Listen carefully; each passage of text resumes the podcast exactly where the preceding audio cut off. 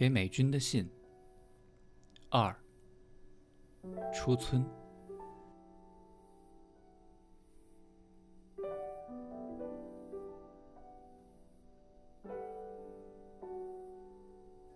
帮我洗头的时候，慧叔的手机响了。半躺着的我，闭着眼睛也能模拟他的动作。满手薄荷香的泡沫，他说：“对不起。”关了水龙头，把手上的泡沫冲一冲，然后从插满梳子、剪刀的围兜口袋里掏出手机。从他说“喂”的音调就知道，一定是他母亲的电话。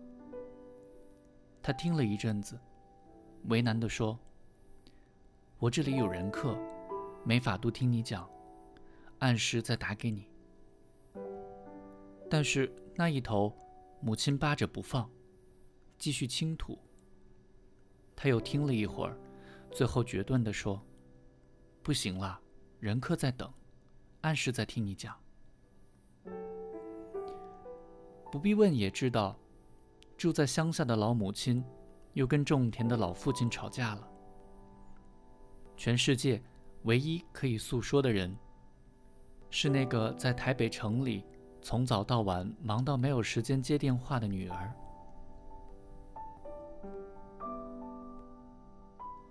苏格拉底，慧叔。是二楼美容院的老板，一人工作室，只做预约的老主顾。因为手脚明快利落，客人一个接着一个，一天有一二十个人头等着他处理。也就是说，他一天要连续站立十个小时，马不停蹄。我不是喜欢闲聊的人。凡是滔滔不绝、絮絮不休的按摩师、美容师，不管功夫多好，我是一定夹着尾巴逃命的。但是慧叔不同，慧叔是台北市井中的苏格拉底，在贫困农村长大的他，没有机会受高等教育，小小年纪就拎着一个廉价的塑胶袋。离乡背井出来学手艺，出师之后，马上用微薄的工资点滴累积，把乡下的弟弟妹妹一个一个带了出来。虽是少女姐姐，担起的却是完整的母责。问她觉不觉辛苦，她说：“我是长女，长女就有长女的责任。”很多长女也不负责任啊，不是吗？他说：“我没读什么书，可是我想长幼有序，就是社会安定的根本。我身为长女，如果不负起那个责任，弟妹会迷失，会堕落，那就给社会添了两类人：坏人或者穷人，成为社会负担。”制造了社会负担，对我自己也不会有好处了。正在吹头的时候，突然看见窗外巨幅的政治人物笑呵呵的头像冉冉升起。又是选举季节了。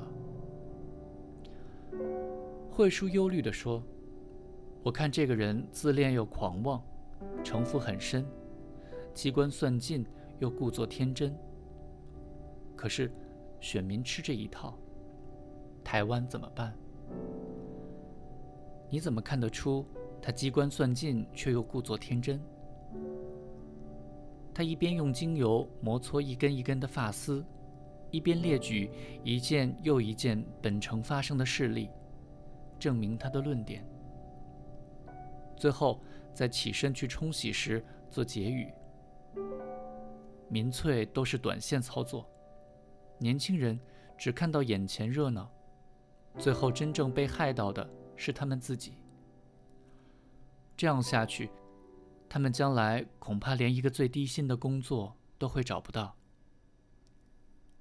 那，你担心你的孩子吗？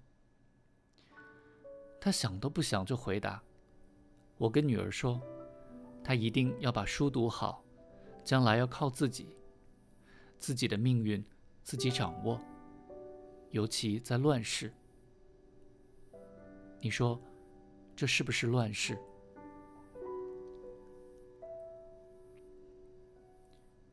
雾米，照顾你的雾米哭了。听说。是跟在印尼读大学的女儿通电话时哭的。我到达潮州时，她正在帮你洗澡。她先把热水注入洗脸盆，用手测好水的温度，再帮你脱衣服。我放周璇的歌曲给你做洗澡配乐，然后坐在旁边陪伴。衣服都脱掉了，我就像个医生一样。从头顶到脚趾头，检查你的身体。翻开肉与肉之间的夹层，看是否有红肿。端详平常看不到的腋下、骨尖、腿缝，看有没有疹子。雾米一边用沐浴乳帮你洗身，一边跟着唱歌。四十岁的他，有儿童似的轻柔嗓音。浴室里充满了水声和歌声。阳光从小小的窗格洒入。缅甸带回来的沐浴乳散发着茉莉花香气。当你睡下了，我问他家里发生了什么事，他一下子就红了眼眶。我赚的钱不够。他用生涩的中文说：“不够付女儿学费。”女儿说：“妈妈太辛苦，所以要停止大学。停止大学了要做什么？她想去外国做女佣赚钱，像我一样。她说：不要我一个人这么辛苦让她读书。你觉得呢？”雾米抹抹眼泪，抬起头看我，说。我妈也是女佣。我小时候，她在香港帮人家带小孩。我长到十几岁才见到她。她回家是因为她生病了，很严重，不能再工作。现在我也打工。女儿小的时候，我在阿拉伯打工，后来在香港，现在在台湾，也要五年了。我不要我的女儿跟我跟我妈一样，但是她如果不读大学，以后就会跟我一样。渔村，她如果不读大学，以后就会跟我一样。美军，我听过这句话。说这句话的你，四十二岁。我们住在一个渔村里，渔村的屋舍低矮绵延，使天空显得高远辽阔。水鸟在银色海洋和湛蓝天空之间翻越。海滩上的我们在放白色的风筝，风筝的薄纸被凶猛的海风撞击得猎猎作响。但是，无论怎么撞击，都饱满坚挺，迎风而上。那声音，此刻就在我记忆的海浪里翻腾。